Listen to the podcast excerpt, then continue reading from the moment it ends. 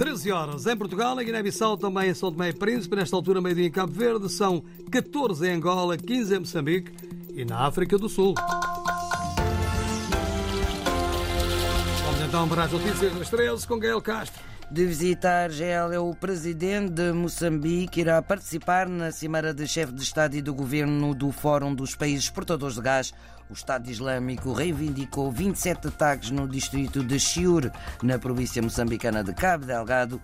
A viúva do opositor russo Alexei Navalny acusou hoje o presidente russo de controlar uma organização criminosa e exigiu a ação da União Europeia. O presidente de Moçambique iniciou hoje uma visita de trabalho de quatro dias à Argélia, onde irá participar na sétima cimeira de chefe de Estado e do governo do Fórum dos Países Exportadores de Gás. Lia Montes. Esta visita do presidente Filipe Nyusi decorre a convite do chefe de Estado argelino Abdelmejid Tabboune. Os dois vão reunir-se e dialogar no quadro do reforço das relações históricas de amizade e cooperação entre os dois povos. Mas Filipe Nyusi vai também visitar locais de interesse económico, histórico e cultural.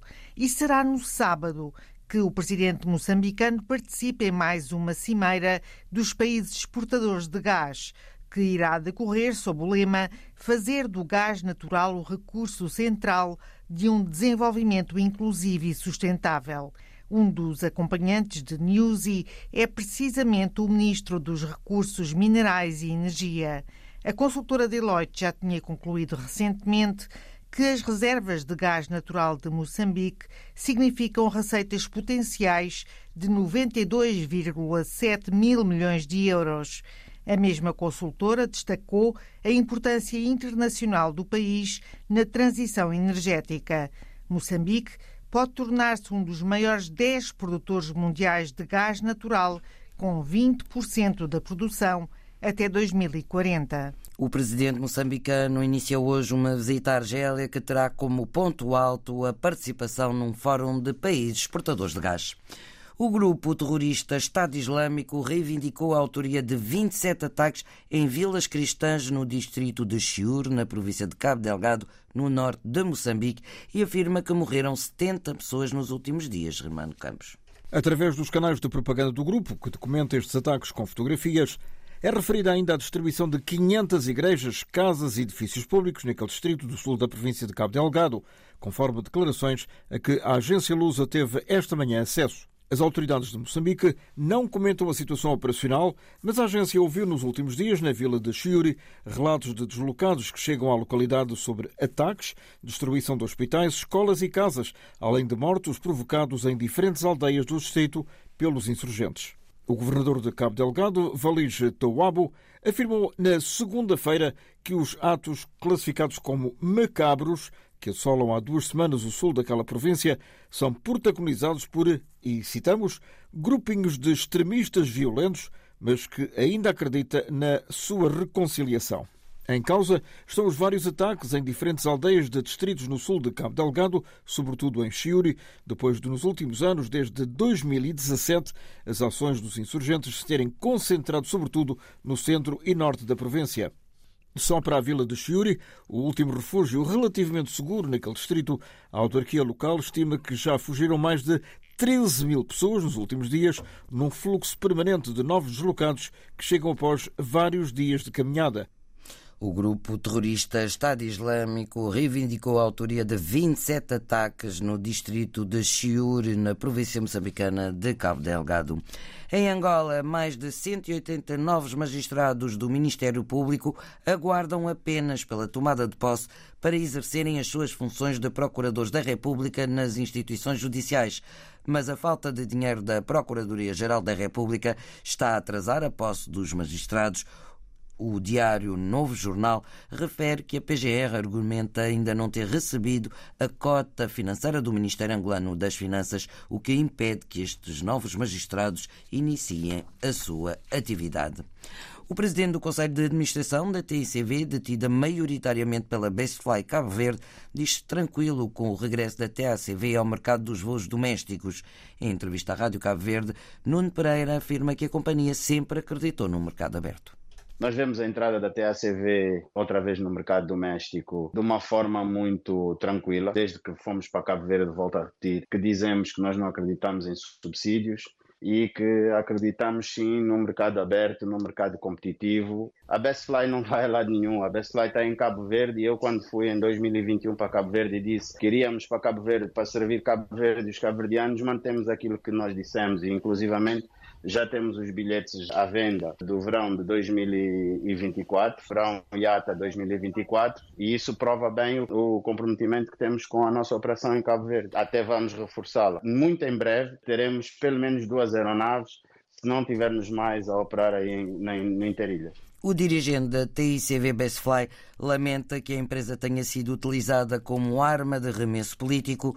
Nuno Pereira garante que a companhia está em Cabo Verde para ficar e vai mesmo reforçar a sua atuação no arquipélago. Em termos de reforço de frota, o reforço de frota está a ser feito e estará a ser feito de formas a que, durante o verão de 2024, a operação esteja estabilizada e esteja estável, ofere oferecendo um serviço de qualidade, de segurança e de, e de, excelência aos nossos clientes, como fizemos no princípio do, da nossa operação em Cabo Verde em 2021. Mas o que nós podemos dizer é que muito em breve, e muito em breve é isso mesmo, muito em breve, teremos pelo menos duas aeronaves se não tivermos mais a operar aí em, no Interilha. A TICV Bestfly Cabo Verde tranquila com o regresso da TACV ao mercado doméstico, ligando as ilhas através de um avião alugado à Air Senegal. O chefe da diplomacia maliana, Abdoulaye Diop, saudou hoje os progressos consideráveis registados no setor da segurança do seu país. Progressos alcançados, segundo ele, graças à controversa ajuda da Rússia. Diop encontrou-se hoje com o seu homólogo russo Sergei Lavrov em Moscou, reiterando o compromisso das mais altas autoridades do Mali em fortalecer a relação bilateral estratégica entre a Rússia e o Mali. Os militares no poder no Mali pressionaram a saída da força anti-jihadista francesa em 2022 e depois a saída da missão da ONU no final de 2023. O Mali voltou-se política e militarmente para a Rússia, que tem procurado nos últimos anos fortalecer as suas relações com o continente africano. Só uma democracia inovadora pode parar Vladimir Putin. Palavras de Yulia, mulher de Alexei Navalny, esta manhã, num discurso no Parlamento Europeu.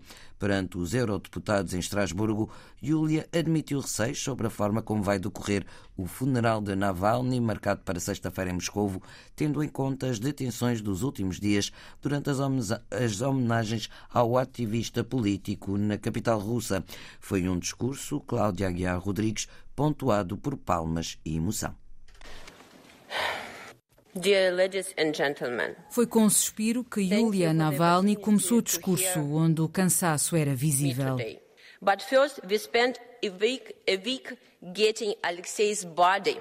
Yulia desabafa que ainda não conseguiu fazer o luto devido às dificuldades que a família encontrou para reaver o corpo e para marcar o funeral, que vai acontecer na sexta-feira e que diz Yulia Navalny teme que seja interrompido pela polícia.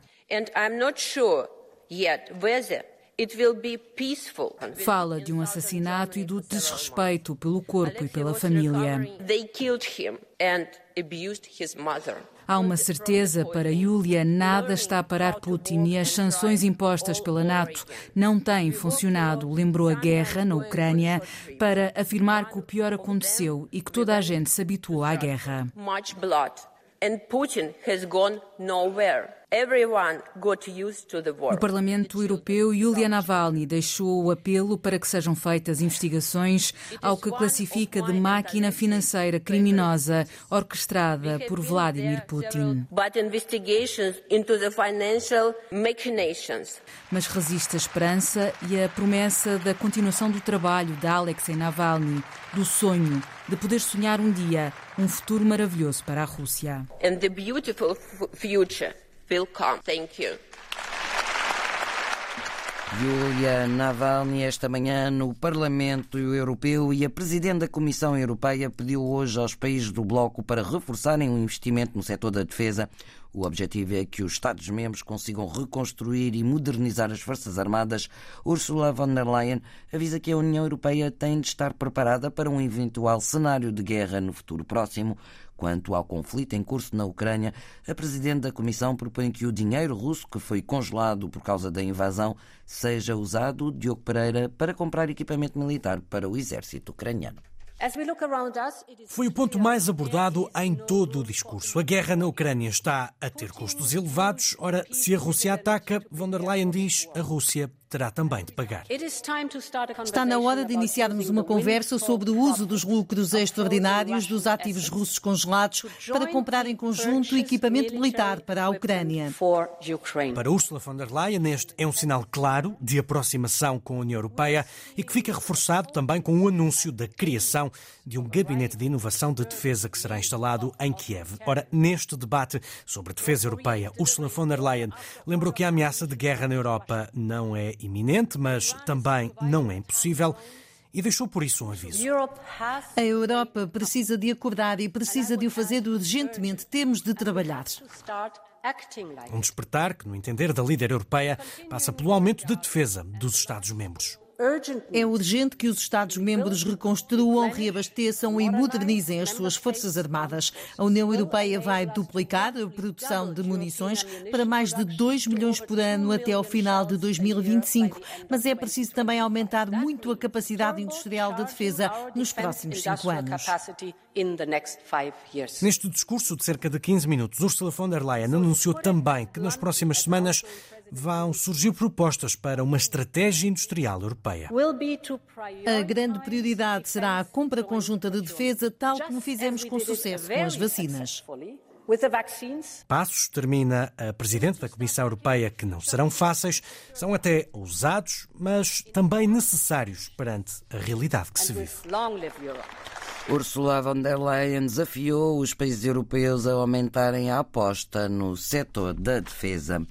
A marcar a atualidade política em Portugal, o presidente do PSD, Luís Montenegro, que foi hoje atingido com tinta verde à entrada da Bolsa de Turismo em Lisboa.